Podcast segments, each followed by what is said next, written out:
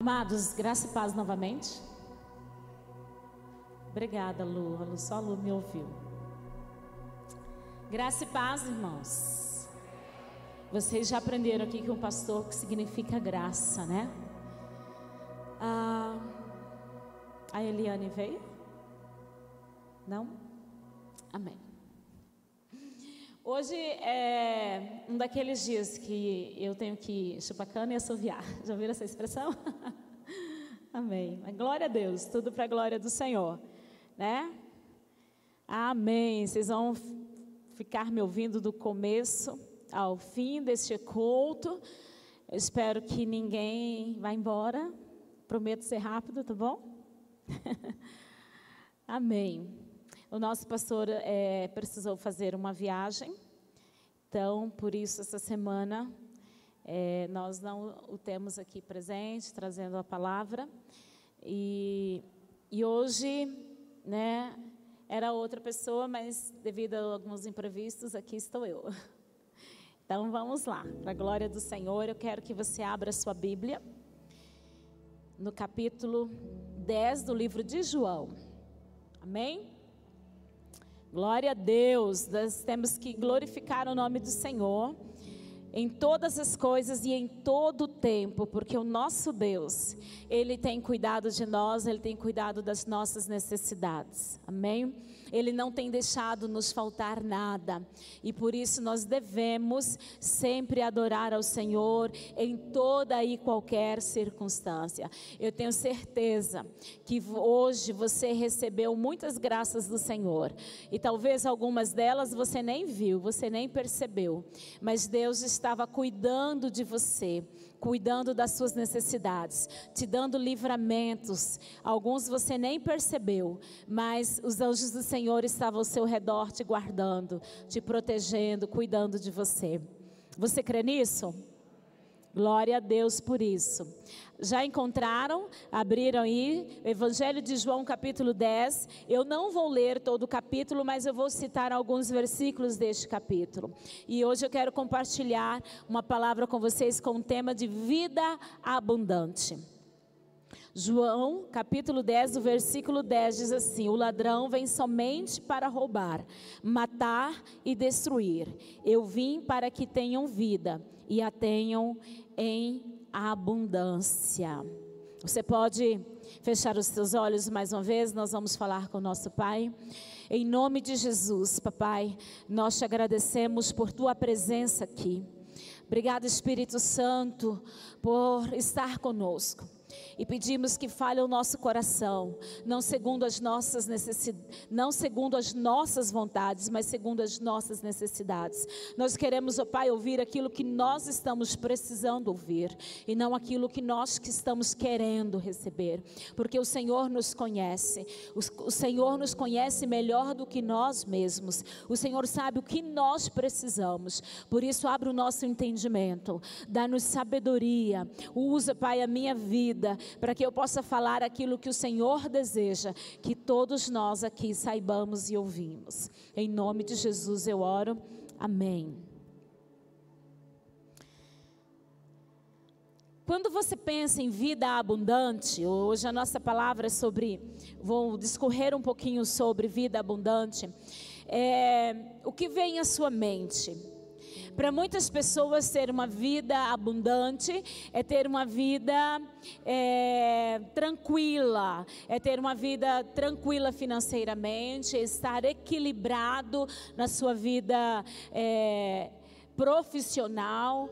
É, e aí Jesus vem falando sobre vida abundante, vem nos dando algumas dicas de como nós devemos, como nós podemos ter uma vida abundante. Obrigada.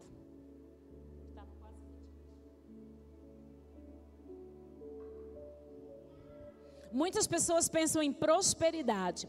E nós aqui, já há algum tempo, temos estudado que prosperidade não é abundância de riqueza, não é acúmulo de bens materiais, mas a prosperidade é a ausência de necessidade. Paulo, algumas vezes, em alguns textos da palavra, você vai encontrar dizendo: se você tem o que é necessário, você tem que estar contente com isso. Você não precisa mais do que o necessário.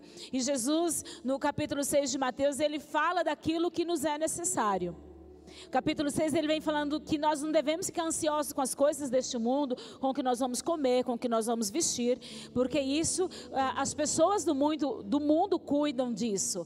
Mas nós devemos buscar primeiro o reino de Deus e a sua justiça, porque todas essas coisas, o dinheiro que você precisa, a casa que você sonha, a roupa que você gostaria de usar, o carro que você gostaria de trocar, todas essas coisas serão acrescentadas à medida que o reino de Deus vier em primeiro lugar na sua vida. Vocês entenderam? Entenderam? Amém? Pode concordar comigo? Então, ter vida abundante não é ter aquela conta bancária maravilhosa. Claro que todos nós gostaríamos de ter uma boa conta bancária para dizer assim: ah, hoje, esse ano eu vou viajar para tal lugar. E ir tranquilo e voltar tranquilo, sem ter que ficar fazendo continhas de como vai pagar né, a prestação tal, o IPVA tal, o imposto tal no início do ano. Né? Claro que todo mundo gostaria disso, mas Jesus não veio falar disso.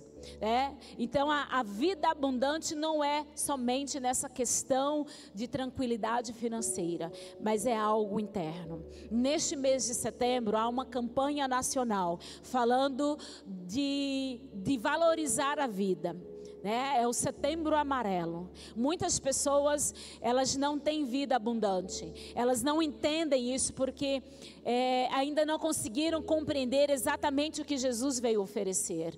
E aí elas entram num dilema de que morrer é melhor do que viver entra a depressão, entra um monte de outros problemas físicos e emocionais que a desanimam de viver essa vida que Jesus veio oferecer, porque ela não conseguiu chegar nesse ponto. Então, muitas pessoas tentam. É, desistir da vida. E é uma campanha para conscientizar as pessoas de que conversar com o outro, abrir o coração com as pessoas certas é importante. Porque também tem que ser com as pessoas certas, né, gente? Porque um deprimido conversar com outro deprimido, né? É igual um cego guiar outro cego. Os dois vão cair. Né, os dois vão se trombar. Então, esse mês de setembro, né, ainda estamos terminando, é, há essa campanha. E talvez muitos de vocês já falaram assim: nossa, às vezes a pessoa tem tanta coisa, tem mais do que eu e quer morrer. Né? Há pessoas que têm tão pouco e lutam, lutam, lutam para viver, e tem gente com tanto querendo morrer. Isso é prova de que vida abundante não tem nada a ver com suas condições financeiras. Ok?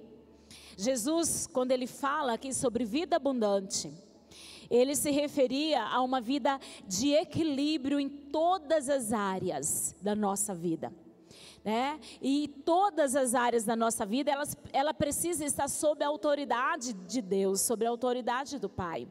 Então, uma vida é, abundante é uma vida que garante ao homem crescer à imagem de Cristo. Vou repetir para você entender: uma vida abundante é uma vida que garante ao homem crescer à imagem de Cristo. Então, por exemplo, é, quando você quer crescer profissionalmente, você faz o quê? Você investe na sua carreira. Você não pode abrir um negócio e achar que tudo bem, você está seguro agora porque você está vendendo hoje. Amanhã aparece alguém com ideias novas, não tem sido assim?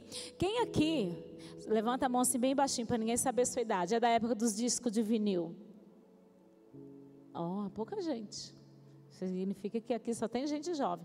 Na época do, dos discos de vinil, todo mundo tinha. Tinha as vitrolas, né? Feliz de quem ainda tem essa relíquia, né? E aí, de repente, os discos de vinil sumiu. Então, o homem que fabricava disco de vinil, ele precisou inovar e para o CD, para o DVD. Aí, de repente, esse negócio também começou a desaparecer. E as mudanças foi vindo, vindo, vindo. Então, quem não investiu lá atrás nas mudanças, fechou a empresa. Então é assim hoje, nos nossos dias, que tudo é mais rápido ainda. Quando você abre um negócio, você tem que investir nele para você estar atualizado e continuar à frente no seu tempo. Mas tem muita gente que acha que porque aceitou a Jesus, ele não precisa fazer mais nada. Ele não precisa orar, ele não precisa ler a palavra, ele não precisa alimentar o seu espírito, alimentar a sua alma. Então você não tem como ter uma vida abundante em Jesus se você acha que só você ter levantado a mão vindo aqui na frente, vindo a alguns dos cultos, isso é o suficiente. Que você vai crescer espiritualmente. Não existe mágica. Assim como aprender a ler e escrever é prática, você tem que ler muito, escrever muito, para você aprender a ficar bom. Assim é a vida cristã. Você tem que ler, você tem que investir na oração, no seu tempo junto com Deus para você crescer e amadurecer. Porque senão você se perde. Em Provérbios 31, eu quero falar alguns pontos rapidamente com você sobre essa vida abundante. Provérbios 31 fala da mulher virtuosa. Você pode abrir lá em Provérbios 31, no versículo 13. Ah, ele fala sobre a maneira como essa mulher virtuosa, ela trabalha, como ela busca o seu sustento. A partir do versículo 13 diz assim: Busca lã e linho e de bom grado trabalha com as mãos. É como um navio mercante, de longe traz o seu pão. É ainda à noite já se levanta e dá mantimento à sua casa e tarefa às suas servas. Examina uma propriedade e adquira planta uma vinha e com as rendas do seu trabalho. Então, a uma vida abundante é uma vida relativa, relativamente independente. Não é só na independência financeira, como diz aqui.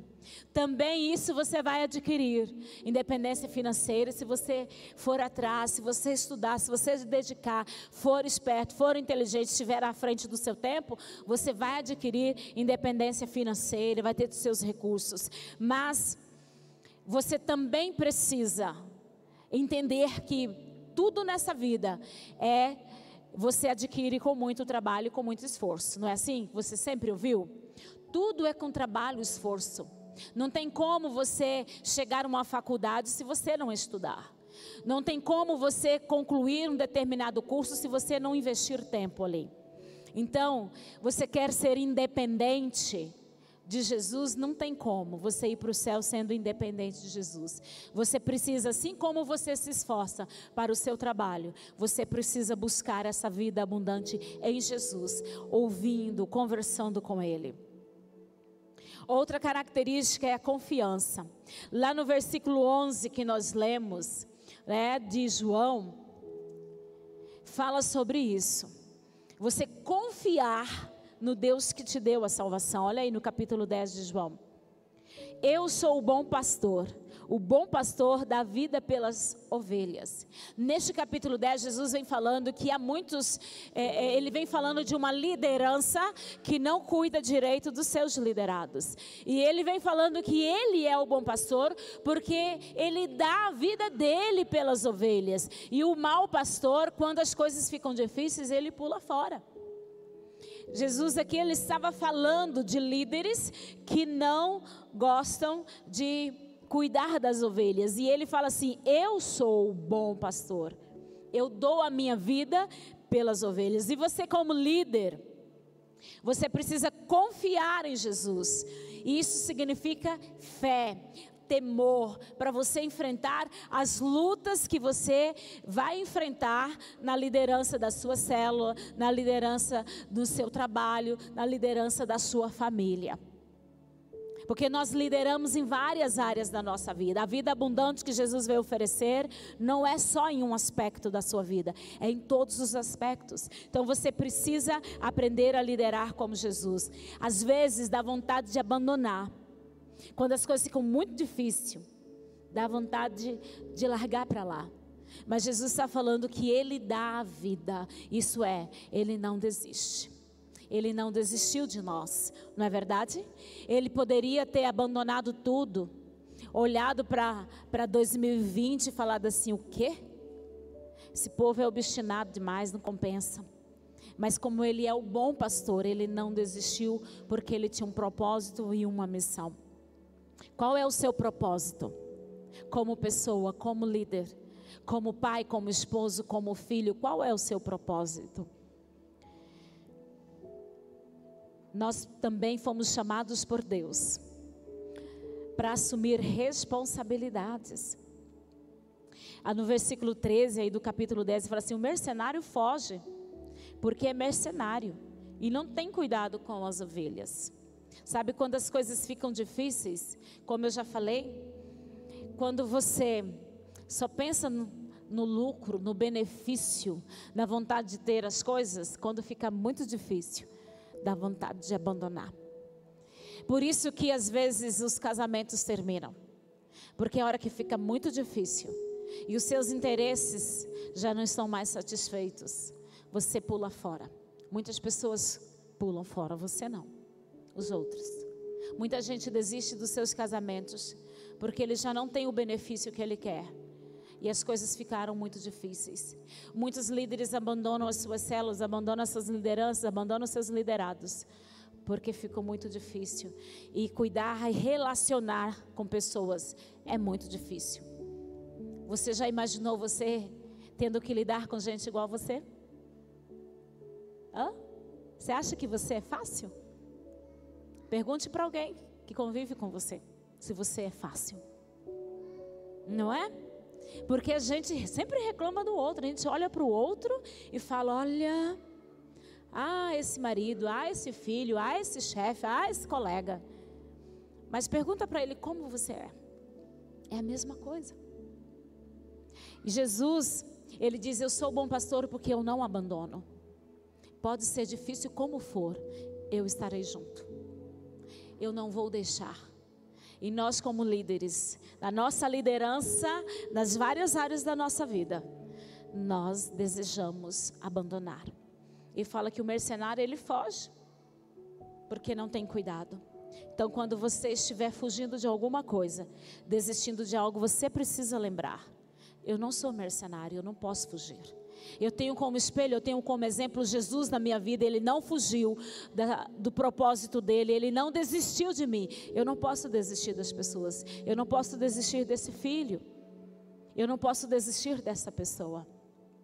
Quando você está no caminho, no crescimento de ter uma vida abundante em Jesus, você entende que você não pode desistir, você não pode abandonar. Você assume as suas responsabilidades e permanece firme, porque você tem propósito para, você entende o seu propósito, você entende para o qual, para o motivo, o motivo pelo qual Deus te chamou. Uma pessoa que tem vida abundante, ela também consegue trabalhar uh, sob liderança dos outros. Lá em Provérbios ou perdão, lá em Hebreus capítulo 13, versículo 7, fala que nós devemos lembrar dos nossos guias, daqueles que inicialmente nos ensinaram, daqueles que cuidaram de nós no início da nossa caminhada cristã, daquela pessoa que sempre cuidou de você, que sempre orou por você, intercedeu por você, vai atrás de você, está distante, mas está orando por você. Ele está dizendo assim: você precisa respeitar e ouvir e obedecer direcionamentos. Quando nós iniciamos aqui o discipulado na igreja, como foi difícil as pessoas, a gente ir aprendendo a obedecer direcionamentos. E tem gente que nunca conseguiu romper nessa área, porque não aceita receber direcionamentos. Às vezes você ora, pede conselhos para o seu pastor, lá para o seu casamento, para o trabalho que você precisa realizar na sua família, as mudanças que precisam acontecer na sua casa. Muitas vezes você recebe o direcionamento dos seus líderes, dos seus pastores, mas você não quer, você não obedece. E quando você decide não fazer aquilo que quem ora, quem intercede por você, está te direcionando, você está abrindo mão de ter uma vida abundante. Você está me entendendo? Quem está comigo aqui? Está me entendendo? Então, se você quer ter uma vida abundante, então olhe para você, veja se você tem capacidade de trabalhar sobre regras e sobre autoridades. Quem tem vida abundante, ele pode ser é, direcionado por qualquer liderança, ele vai obedecer. Ele não vai bater de frente, não vai ficar brigando e fazendo da sua vontade. Quando ele entende que tem alguém acima dele, ele aceita ser direcionado. Também quem tem vida abundante, ele sabe ser tolerante com as pessoas. Você é uma pessoa tolerante? Ou você é aquele tipo sanguíneo, perde a paciência rápido? Efésios. Efésios capítulo 4, versículo 2. Efésios 4, 2 diz assim: com toda humildade e mansidão, com longanimidade, suportando-vos uns aos outros em amor. Quem tem vida abundante, aprende a ter tolerância, aprende a suportar uns aos outros, aprende a lidar com gente chata, aprende a lidar com pessoas que nem sempre falam aquilo que nós gostamos de ouvir, aprende a lidar e a amar, né? Esse suportar aqui, gente, não é aquele suportar assim de né? Que você fica bufando pelos cantos, vira as costas, fica fazendo aquelas caras e bocas, ou chega lá no canto e esmurra a parede, né? Porque não pôde dar uns murros na pessoa. Não é esse tipo de suportar que a Bíblia está falando. É de ser suporte. A pessoa pode ser muito difícil, mas eu posso dar meu ombro para ela chorar a que ela precisa. Eu tenho capacidade de sentar para ouvir ela falar o que ela precisa falar suportando-vos uns aos outros em amor. Quem não ama, sai esbravejando, né? Falando alto, sai falando mal da pessoa. Vida abundante. Quando você tem uma vida abundante, você aprende a ter tolerância, aprende a ser longânimo. O que é longânimo? Aquela pessoa que demora para perder a calma. Gente longânima. Ah, ela pode conviver com qualquer pessoa, que ela aprende a respeitar as diferenças. Ela aprende que aquela pessoa não é, ela não faz o que faz porque ela está contra você. Lembra que Paulo fala que nossa luta não é contra a carne, não é contra sangue, não é contra pessoas. Então nós precisamos aprender a ter tolerância. Provérbios 17, 17 diz que no tempo de angústia, em todo tempo, né? Você deve ter os seus amigos, amar os seus amigos, mas é no tempo de angústia, no tempo de dificuldade que nasce o irmão. Se você quer ter uma vida abundante em Jesus, e se você recebe no seu coração essa vida abundante que Jesus trouxe, você vai aprender a demonstrar amizade e amor em toda e qualquer situação, em toda e qualquer circunstância. Porque é no tempo de angústia que nasce o irmão. Às vezes é muito bom a gente festejar e ter um monte de, de pessoas à nossa volta. É muito bom. Agora a gente não está podendo muito, né? Esse ano. Né? Só dois ou três ou mais. Alguns da sua casa. Né? Só os ali da sua família. Mas é no tempo de angústia, é no tempo de sofrimento que você vê quem realmente ama, porque Ele fica do seu lado, não foge, não abandona.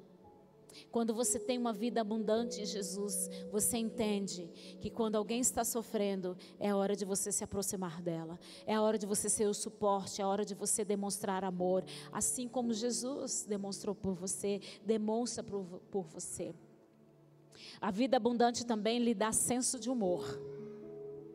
Você se considera uma pessoa bem-humorada? Quem aqui gosta de gente mal-humorada? Conhece alguém? Eu conheço. Gente que só reclama, tudo fala mal, né? vive resmungando, né? tudo resmunga, resmunga de tudo.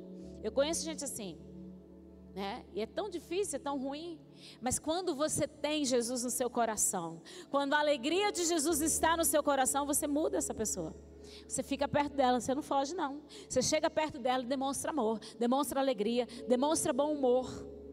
É? Porque às vezes a gente foge do mal-humorado, né? Porque isso vai me contaminar. Mas se você tem Jesus, o que, que pode contaminar você? Nada.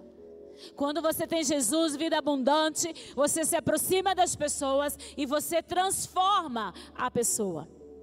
Porque quem está em você é bem maior do que quem está Quem está onde? No mundo. De quê?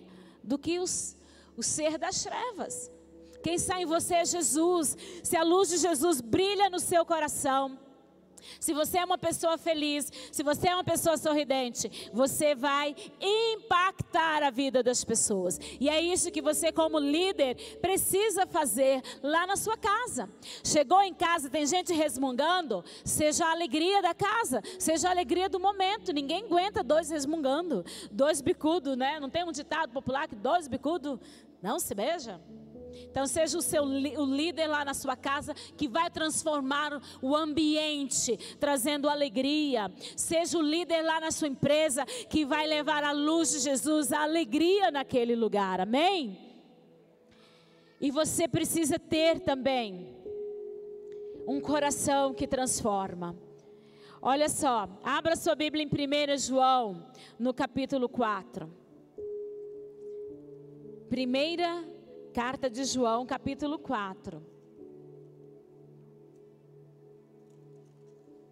Versículo 10 e 11.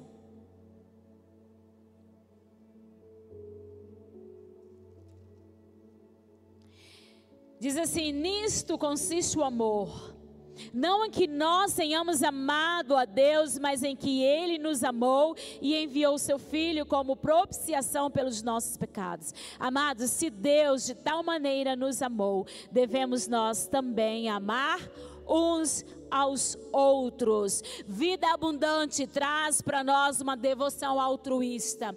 Uma pessoa altruísta é uma pessoa que não é egoísta, que não pensa só em si mesmo, mas olha ao seu redor e compartilha o amor de Jesus. Nós não amamos porque nós somos bonzinhos, nós amamos porque Cristo nos amou primeiro, porque Cristo se entregou em nosso lugar, porque Ele nos ensinou como nós devemos amar amar as pessoas. Se você quer realmente viver a vida abundante que Jesus veio nos oferecer aqui, nós precisamos aprender a amar as pessoas do jeito que Deus as fez. Cada um de nós temos propósito de, da parte de Deus. E se você vive o propósito de Deus, você já entendeu que você precisa amar as pessoas como elas são. E amar as pessoas implica em você cuidar delas, zelar por elas, ligar para elas. Manda uma mensagem de texto.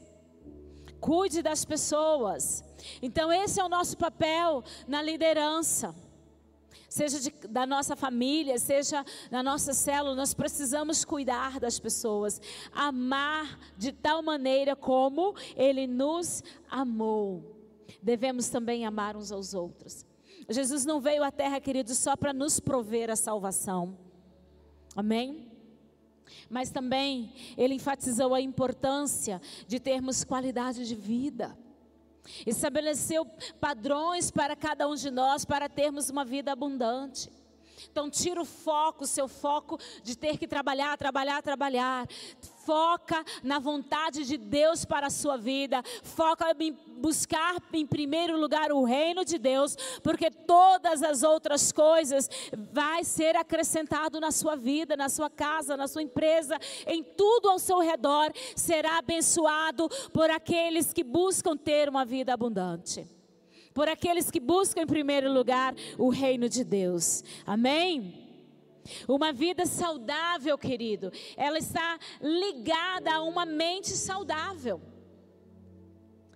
Paulo ele fala que nós devemos vigiar a nossa mente, porque a nossa mente ela absorve, ela absorve muitas coisas.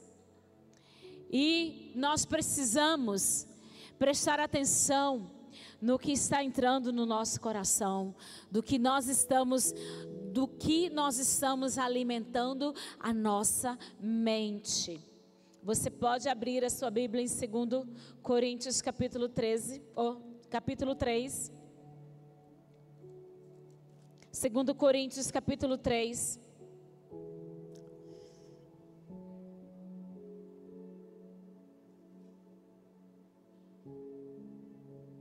Olha só o que, que ele diz no versículo 14.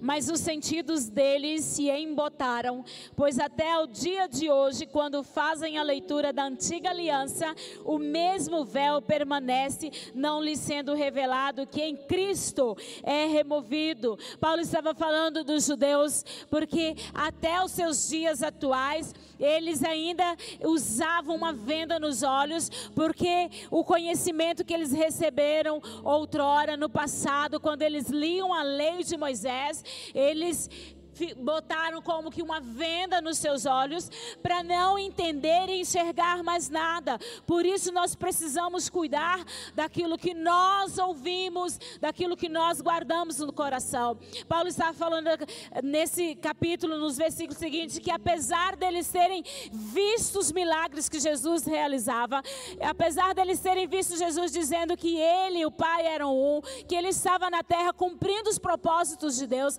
fazendo a vontade do Pai, e mesmo vendo com seus olhos, eles não conseguiram acreditar em Jesus, eles não conseguiram crer, não removeram a venda que estava nos olhos dele, porque os seus ouvidos já estavam obstinados a viver o passado, a viver do passado. E mesmo quando Jesus trouxe novidade de vida, trouxe mudança para a vida, eles não conseguiram receber. Vai lá para o capítulo 4 agora, do mesmo 2 Coríntios, versículo 3. Versículo 3 e 4. Mas se o nosso evangelho ainda está encoberto, é para os que se perdem que está encoberto, nos quais o Deus deste século cegou o entendimento dos incrédulos, para que lhes não restabeleça a luz do evangelho da glória de Cristo, o qual é a imagem de Deus. O Deus deste século cegou o entendimento, não só no passado, como no presente, ele tem cegado o entendimento das pessoas para que elas não compreendam a verdade, para que elas não entendam a luz que Jesus veio trazer. Paulo, quando ele estava perseguindo os cristãos, quando ele teve esse encontro com Jesus, quando a luz de Jesus chegou, o cegou, então só depois ele pôde enxergar quem realmente era Jesus. Apesar dele estar tão né, tão preso à sua religião, ao seu conhecimento, ele abriu o coração para uma nova realidade, que era Jesus, porque ele entendeu quem era Jesus, que Jesus era o Filho de Deus, porque ele ouviu. E quantas vezes você está ouvindo que Jesus é o Filho de Deus? Quantas vezes Jesus tem falado através dos seus servos que ele é a verdade, que ele é a luz, que ele é o caminho, que ele é a solução para os seus problemas, mas você tem continuado certo cego, não enxergando, não querendo abandonar as velhas práticas, permanecendo cego nos seus erros, nos seus pecados. Então você precisa prestar atenção nessa palavra de que Jesus veio te trazer vida abundante. Então, se alguém algum dia disse que você não iria vencer, essa pessoa estava tentando tirar você do propósito de Deus. O Deus desse século, ele vem dizer que você não vai vencer, que você não é capaz. Ele veio para roubar, matar e destruir os seus propósitos, os propósitos de Deus para a sua vida. E uma vez que você fica cego, você não enxerga o que Deus tem para fazer em você e através de você, você não consegue viver a vida abundante que Ele tem. Este é o propósito de Satanás: fazer com que você não enxergue o que Deus tem para você.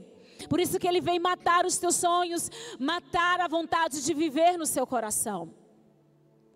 E Jesus veio trazer vida nova, novidades de vida. E a palavra ela é, está repleta de ensinamentos que podem te ajudar a chegar no propósito de Deus para a sua vida. Se você ainda não sabe para que você foi criado, você precisa orar, dobrar os seus joelhos e pedir para que o Espírito Santo de Deus revele isso ao seu coração. E assim vai acontecer. Mas você precisa abrir os teus olhos, tirar as vendas dos seus olhos, porque o véu que separava os homens de Deus já foi rasgado há muito tempo. Então você tem liberdade, total acesso ao Pai, total acesso ao Espírito Santo de Deus, para que você entenda os propósitos dele para a sua vida e assim você viva a vida abundante que ele escreveu para você. Muitas vezes, queridos, nós não vivemos os propósitos de Deus, porque nós é, temos o velho hábito de ouvir as pessoas, as pessoas, os homens. E você não foi chamado para viver outra coisa a não ser a vontade de Deus. Então, meu querido, minha querida que está ouvindo essa palavra neste momento, observa como você tem vivido se você realmente tem cumprido, se aquilo que você tem feito realmente tem trago prazer ao seu coração, se aquilo que você tem feito realmente tem agradado ao Espírito Santo de Deus, se aquilo que você está fazendo realmente te traz paz ao seu coração. Se você está infeliz, se você está insatisfeito, você precisa buscar em Jesus qual é o propósito, para que eu fui criado, para que eu fui chamado, para que eu fui salvo. E então Deus vai se revelar a você. O Espírito Santo vai ajudar você a enxergar os propósitos dele para a sua vida.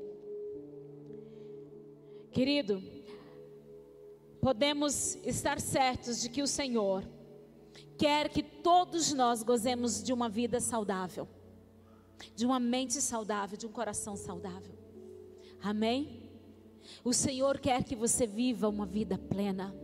Foi para isso que Ele te criou, foi para isso que Ele te formou, foi para isso que Ele te chamou, Ele te resgatou das trevas para a Sua maravilhosa luz, para que você viva os propósitos dEle para que você ame as pessoas, você cuide das pessoas, para que você realize uma grande obra dentro da sua casa, para que você seja um excelente filho, para que você seja um bom marido, uma boa esposa, segundo os propósitos de Deus, para que você seja um líder eficiente na obra do Senhor. A vida abundante que Jesus veio trazer está disponível para todos nós. Abra o seu coração para o Senhor. E procure fazer aquilo que Ele está direcionando você a fazer. Busque de todo o seu coração a presença do Senhor. Não deixe Satanás cegar o seu entendimento. Não deixe Satanás tirar você do foco da oração, do propósito de ter relacionamento com Ele. Jesus morreu exatamente para abrir o caminho para ligar, para fazer uma ponte, para você chegar direto ao Pai. E às vezes Satanás vai lá e coloca uns empecilhos, uns entulhos para você, para te brecar. Mas você precisa entender que você é um filho amado do Pai, aleluia. Amém? Que você foi chamado para algo muito maior. E eu quero encerrar eu, a palavra dessa noite com você, orando por você orando e pedindo a Deus direcionamento para que Ele realmente nos ajude a viver o propósito para o qual Ele nos chamou. E Ele não nos chamou para vivermos uma vida de qualquer maneira. Ele nos, não nos chamou para vivermos uma vida medíocre, uma vida sem propósito. 2 Timóteo 1, o versículo 7 diz assim: Porque Deus não nos tem dado espírito de covardia, mas de poder, de amor e de moderação. Amém? O Senhor te chamou para viver uma vida plena. Ele não deu o espírito de covardia para ninguém. Ele te deu o espírito de temor, o espírito de sabedoria, o espírito de entendimento para fazer de você um homem, uma mulher mais que vencedor em Cristo Jesus. Ele te chamou para ter uma vida abençoada, uma vida cheia dos propósitos dele. Coloque-se de pé diante dele. Se você quer ter essa vida abundante em Jesus, se você entende entende que você pode ter mais, que você precisa de mais, coloque-se diante do Senhor aí no seu lugar. Oh, dobra o teu coração diante dele, quebranta-se na presença dele, declare: Senhor, eu preciso mais, eu quero mais, eu, eu quero viver essa vida abundante, uma vida que tem o Senhor em primeiro lugar, porque eu preciso viver os propósitos para o Senhor na minha vida. O Senhor me deu uma família para eu ser feliz nela, o Senhor me deu um trabalho, uma profissão para eu ser feliz e realizado nela. O Senhor não nos chamou para vivermos de forma covarde, tristes, aborrecidos, frustrados. Isso não é vida abundante. Ah, queridos, é isso que Satanás quer que você sinta todos os dias da sua vida, mas o Senhor veio construir algo grande para você, para te dar uma família estabelecida, uma família edificada na rocha, uma célula abençoada, onde as pessoas se convertem, onde as pessoas se, sejam curadas, onde as pessoas frutificam, onde elas ganhem outras vidas para Jesus. O Senhor tem um propósito grande e poderoso para realizar em você e através de você. Mas essa vida abundante, ela não acontece num toque de mágica, ela não acontece somente numa oração, ela é conseguida, ela é adquirida com esforço, com esforço, com oração, com renúncia, com entrega, com sabedoria na presença do Senhor. Então, meu amado, viva abundantemente, viva uma vida plena, realizada em todas as áreas da sua vida, mas busque, busque o Senhor de todo o teu coração, com todas as tuas forças, com todo o teu entendimento, e assim o Senhor irá realizar grandes obras em você e através de você. Papai querido, nós te agradecemos por essa palavra. E nós pedimos em nome de Jesus que o Senhor nos dê força e sabedoria para buscarmos a tua presença todos os dias com intensidade com renúncia, com choro se necessário for, mas nos ajude, papai, a termos um coração quebrantado, um coração transformado, Deus, na tua presença. Ajuda-nos, Senhor, a buscarmos o teu reino sempre, sempre em primeiro lugar, que possamos ter como prioridade fazer a tua vontade, seguir os teus passos, cumprir, Senhor, os teus propósitos. O Senhor sabe, Pai, como está o coração de cada homem, de cada mulher que entrou aqui neste lugar, de cada criança, de cada jovem que está aqui. O Senhor conhece, Pai, as nossas fraquezas. O Senhor conhece as nossas limitações. O Senhor sabe, ó Deus, onde nós estamos pecando, onde nós estamos errando. Quais, ó Pai, são os erros que nós temos repetido diariamente. Oh, Senhor, tu sabes quais são as áreas da nossa vida que precisam ser transformadas. Oh, amado Espírito Santo, nos incomode, nos incomode, nos incomode até sermos transformados dia a dia. Quebranta-nos, ajuda-nos, ó Pai, a não sossegarmos até ficarmos livres, ó Deus, das amarras, dos pecados, das pequenas coisas que nos afastam da tua presença, das pequenas, das palavras, ó Deus, que usamos de forma negativa, dos pensamentos negativos, ó Deus, que muitas vezes nós deixamos dominar a nossa mente. Oh Espírito Santo de Deus, ajuda-nos a manter os nossos pensamentos cativos no Senhor, presos em Ti e não nas coisas deste mundo.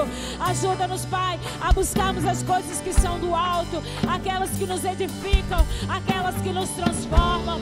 Oh Espírito Santo de Deus, nos ajude a negarmos as coisas desse mundo, a abrirmos mão daquilo que tem nos afastado da Tua presença. Oh Papai, em nome de Jesus. Em nome de Jesus, abençoa a tua igreja aqui neste lugar. E derrama, Pai, a tua graça. Derrama a tua graça, a tua unção. Neste momento que o teu Espírito Santo tenha liberdade de trazer à mente, Pai, aquilo que precisa ser confessado, aquilo que precisa ser abandonado. Oh Deus, pecados que estão nos afastando da tua presença. Traga Espírito Santo à nossa memória. Oh, atitudes, atitudes, comportamentos que tenham, Pai, entristecido o teu coração. Ajuda-nos, Senhor, a abandonarmos. Ajuda-nos, Senhor, a reconhecermos aquilo que nós precisamos deixar. Ajuda-nos, Senhor, a vermos aquilo que nós podemos melhorar. Oh, Deus, nós queremos viver abundantemente na tua presença. Vivermos essa vida plena que o Senhor tem para nós. Nos ajude, Senhor, a cumprir os teus propósitos. Oramos, ó Pai, agradecidos por tudo, tudo que o Senhor tem nos dado. E te agradecemos, ó Deus, porque o Senhor já está ajudando muitas pessoas aqui a confiarem mais em Ti, a buscarem mais a Tua presença, a sentir, ó Pai, a necessidade de viver, ó Deus, plenamente os Teus propósitos. Aleluia. Oramos, Pai, em nome de Jesus. Aleluia, aleluia. Se você crê no propósito de Deus para sua vida, de te dar uma vida plena, aplauda Ele, glorifica Ele, agradece. Agradece, agradece.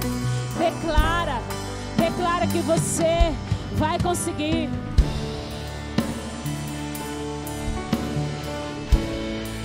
Esse é o Eu quero te adorar.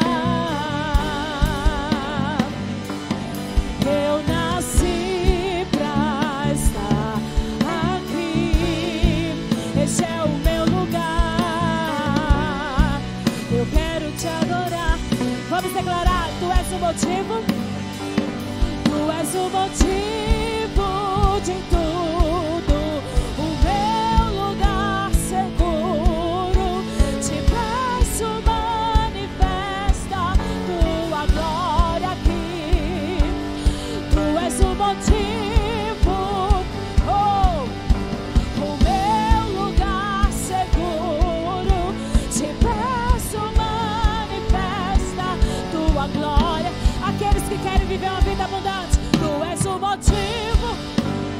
Tudo. Declare, meu lugar seguro.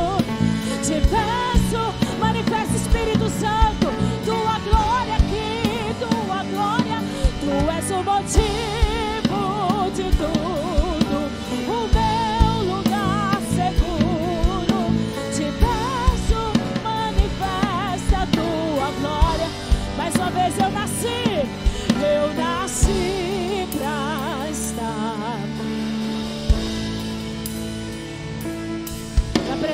Senhor, fazendo a vontade dEle. Esse é o nosso lugar. Eu nasci pra estar aqui. Esse é o meu lugar. Eu quero te adorar. Oh, te amamos, Jesus. Queremos te adorar em todo o tempo. Aleluia. Ou se é para glorificar Ele, faz direito. Aleluia. Amém. Glória a Deus. Aleluia.